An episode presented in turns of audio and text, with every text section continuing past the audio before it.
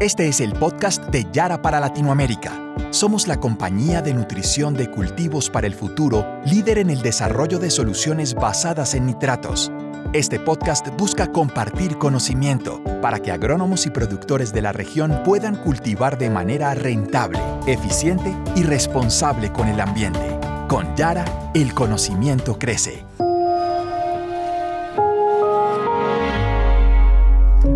Hola, bienvenidos a nuestro podcast Productores para el Futuro.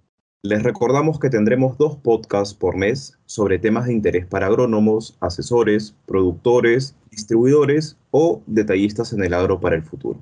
Les habla Gonzalo Casavilca, coordinador agronómico para Perú y Bolivia, y hoy vamos a desarrollar un tema de mucho interés para todos ustedes. Estamos con Luis Felipe Julca, especialista agronómico en Yara Perú, Hola Gonzalo, es un placer estar aquí participando de este episodio que de seguro espero sea de mucha utilidad para todos los que nos escuchan en los diferentes países en Latinoamérica a los que tenemos alcance. Así es. Bueno, este es un episodio donde vamos a compartir a todos nuestros escuchas sobre el impacto de los microelementos en el desarrollo de un frutal. Entonces, iniciemos.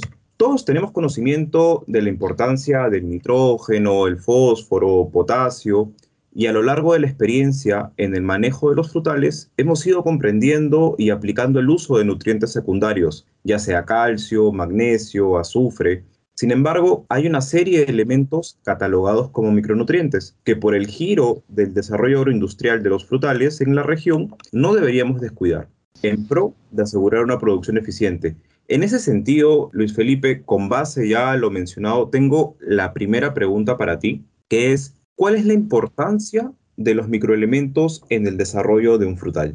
Gracias. El término micronutriente no debe confundirse con una importancia reducida en comparación a un macronutriente o a un elemento o nutriente secundario, ya que la función específica del micronutriente es capital para el desarrollo de la planta. Este va a brindar un suministro apropiado y va a asegurar el crecimiento del cultivo. La diferencia específica entre un macro y un nutriente secundario con respecto a un micronutriente solo radica en la cantidad absorbida por el cultivo, nada más, ya que el micronutriente tiene que cumplir los principios de esencialidad como tal, que son tres. Participan directamente en el metabolismo de la planta, su carencia va a limitar el crecimiento o el ciclo completo del cultivo, y el tercero es que no puede ser reemplazado por cualquier otro nutriente que tenga propiedades químicas similares. Esto cataloga o cimienta bases para ver que la esencialidad y la importancia del microelemento dentro de un frutal, ¿no? Qué importante lo que mencionas, Luis Felipe. Excelente diferenciación la que has realizado, pues es importante tener en cuenta por qué reciben este nombre los nutrientes, por qué son esenciales y sobre todo tener en cuenta que depende de los niveles de absorción para complementar la nutrición y no por la importancia como tal de un nutriente. Recordemos también que la producción es el resultado de una nutrición balanceada.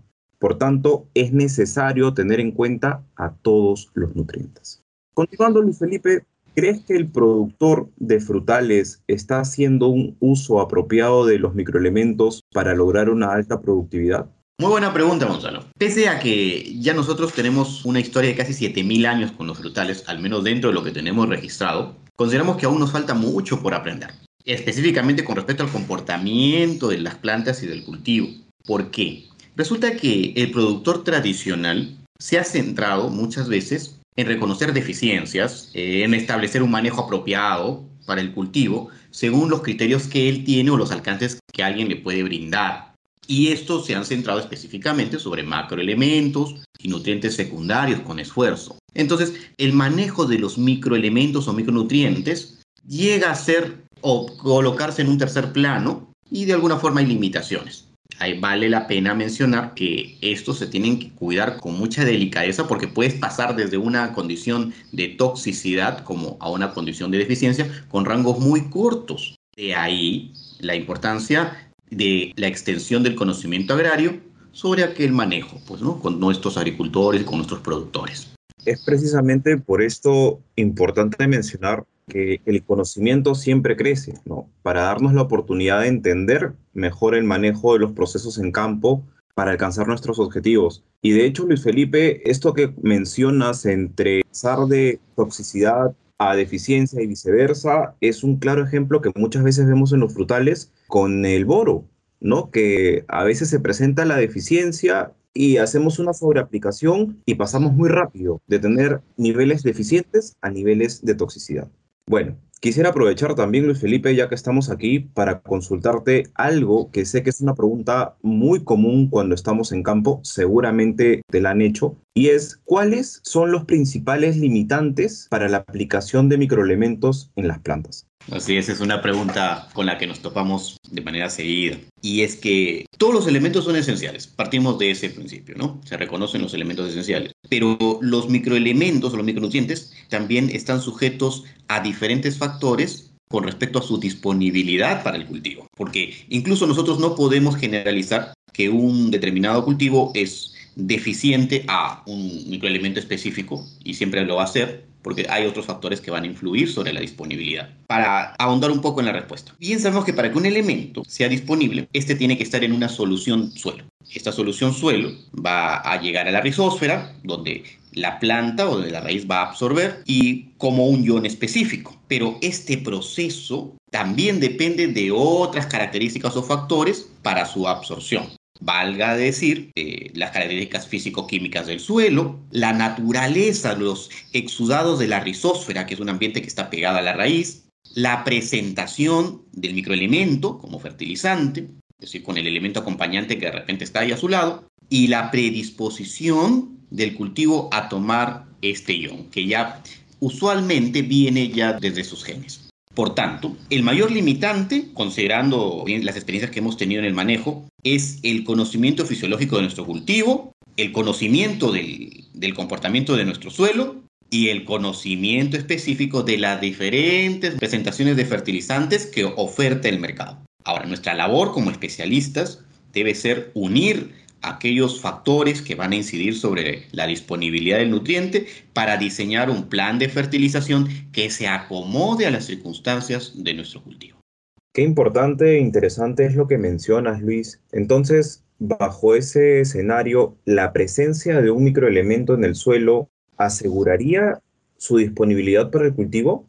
Verás allí, Gonzalo, el concepto de disponibilidad de un elemento es muy ambiguo. ¿Por qué? Porque pese a que nuestros cultivos tienen comportamientos muy específicos de acuerdo al suelo, o de acuerdo a la variedad o al tipo de planta, el análisis en el laboratorio lo que busca es acercarse o simular las condiciones de la raíz, pero de manera muy general. Por ejemplo, uno puede tener un frutal y este tiene un comportamiento distinto al comportamiento típico de una gramínea o de una planta C4 pero cuando llevamos las muestras a analizar al laboratorio, ambas muestras es probable que las analicemos con el mismo método de extracción.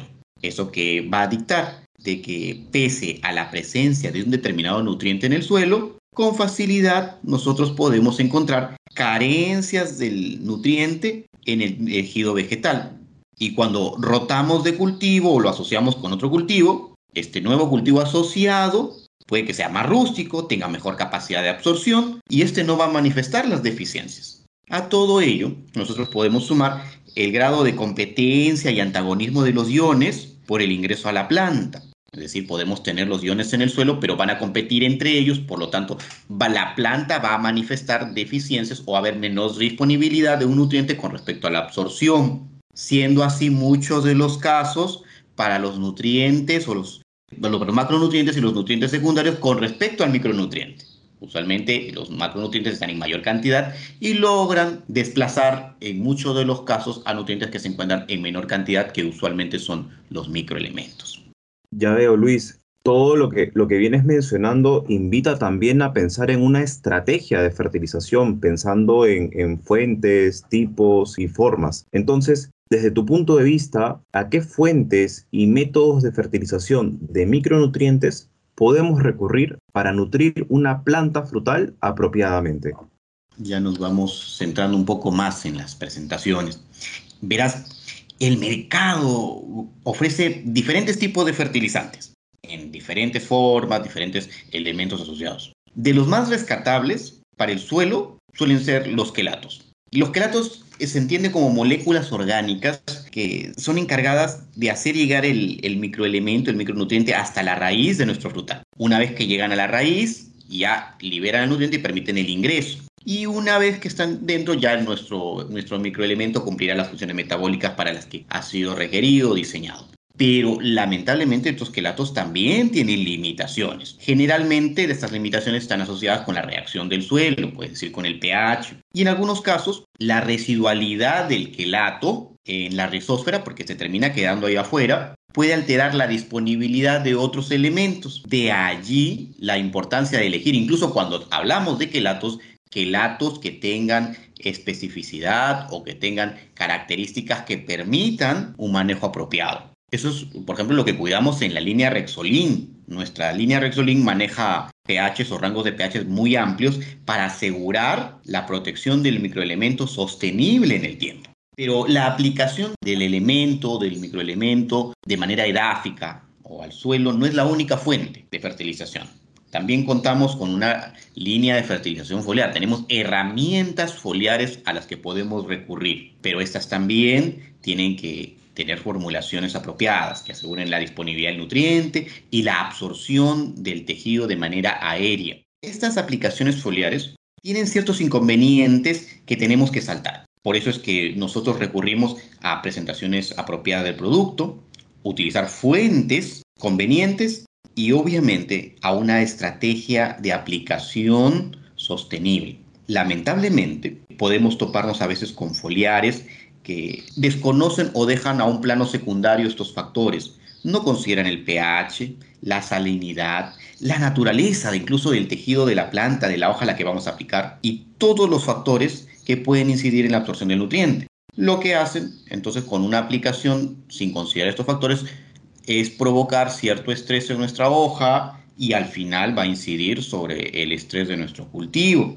que, bueno, valgan verdades, dista mucho pues de una fertilización balanceada. Allí también en Yara nos hemos encargado de encontrar, de trabajar con productos foliares que cubran estas debilidades, que consideren estos factores que, que pueden incidir en el cultivo, de tal forma de que nuestras aplicaciones foliares en base a micronutrientes se basan en presentaciones que, que, van a ser apropiadas para el frutal y recurrimos nosotros a pruebas bajo rigor científico para dar, dar la conformidad de que el producto que usted está aplicando es el apropiado o el mejor para su cultivo. Y así tenemos la seguridad de que nuestra fertilización está siendo eficiente y está siendo absorbida por la planta. Qué importante, Luis Felipe, lo que nos comentas. Entiendo entonces de que existen, o bueno, hay dos formas de, aplicar micronutrientes a la planta. Una es vía suelo, que puede ser eh, a través de los quelatos, que es la forma más eficiente, teniendo en, consideración la dinámica del suelo, es decir, pH, textura, entre otras. Pero también está la, forma aérea o vía foliar, ¿no? Y ahí está según lo que nos dice la línea Yaravita. ¿Podrías ampliar, por favor, y contarnos algo más sobre esta línea de Yara? Claro, Gonzalo, cómo no. La línea Yaravita, que viene de la palabra antigua noruega, vita, que significa sabiduría, conocimiento, es decir, está muy relacionada con la parte cognitiva. ¿Y a qué le damos sentido nosotros con el conocimiento? Porque nuestro portafolio de productos, que está desde 1967 en el mercado, ya hablamos de 50 años de experiencia y está muy relacionada pues con experiencia en la producción, en procesos muy estructurados y eh, las certificaciones que, con las que contamos, dentro de ellas Global Gap,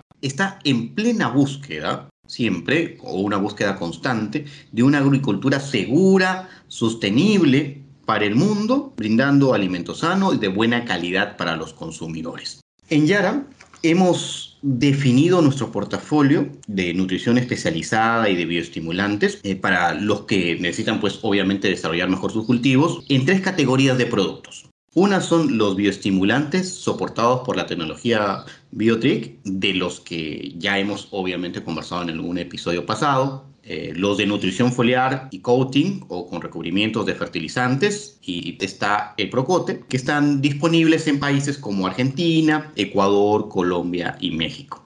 Pero adicional a todos estos productos, también hemos colocado a disposición de nuestros productores y nuestros asesores de campo diferentes aplicaciones que garantizan realizar un diagnóstico y una aplicación exitosa. Por ejemplo, contamos con una aplicación llamada Fargo, lo utilizamos para identificar las condiciones de clima y tener una tendencia predictiva con respecto al comportamiento del clima. Tenemos una aplicación llamada Checkit que nos ayuda mucho para identificar deficiencias y lo que es muchas veces muy importante, ya que nos es fácil identificarlas con los síntomas de la planta, es decir, lo podemos realizar o podemos realizar la revisión del campo y en vivo solucionar nuestros problemas. Y tenemos otra aplicación llamada TagMix para identificar las diferentes misibilidades de nuestros productos en portafolio y en comparación a las moléculas con las que nos podemos topar en mercado y realizar aplicaciones exitosas o eficientes cuando, cuando el agricultor los, los crea convenientes.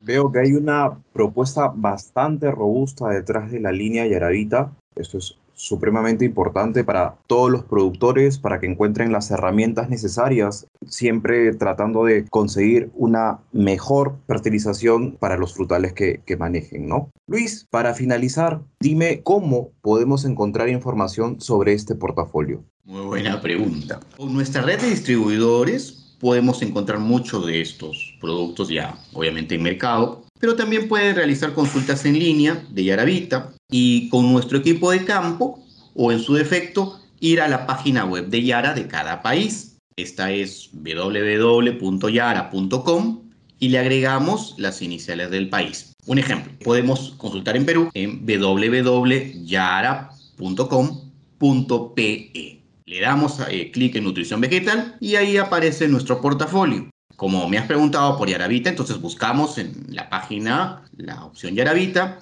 y ahí aparecen nuestras tres categorías. Nutrición foliar, bioestimulantes y coating para semillas. De esa forma uno puede tener al alcance el portafolio que está disponible en su país.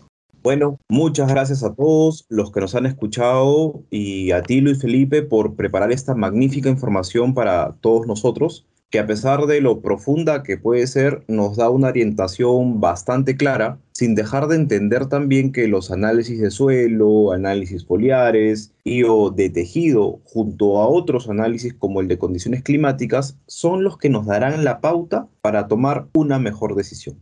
Por supuesto, en manos de expertos o asesores en nutrición de cultivos. Sí, es verdad, Gonzalo. Es importante tener en cuenta todos los factores que pueden impactar en el desarrollo de nuestros cultivos y en la absorción de nutrientes. Espero que sea de mucha utilidad y no olviden que pueden contactar a nuestros distribuidores, representantes YAR en cada país, seguirnos en nuestras redes sociales y visitar la página web para obtener mayor información. Con esto, solo me queda agradecerles a todos por unirse al podcast de Yara para Latinoamérica. Esperamos que lo hayan disfrutado y que tengan una feliz semana síganos escuchando para que ustedes sean también productores para el futuro. Hasta la próxima. Acabas de escuchar el podcast de Yara para Latinoamérica. Para más información sobre nosotros, sigue nuestra cuenta en LinkedIn, Yara Latinoamérica, o nuestra cuenta de Twitter, arroba Yara Latam.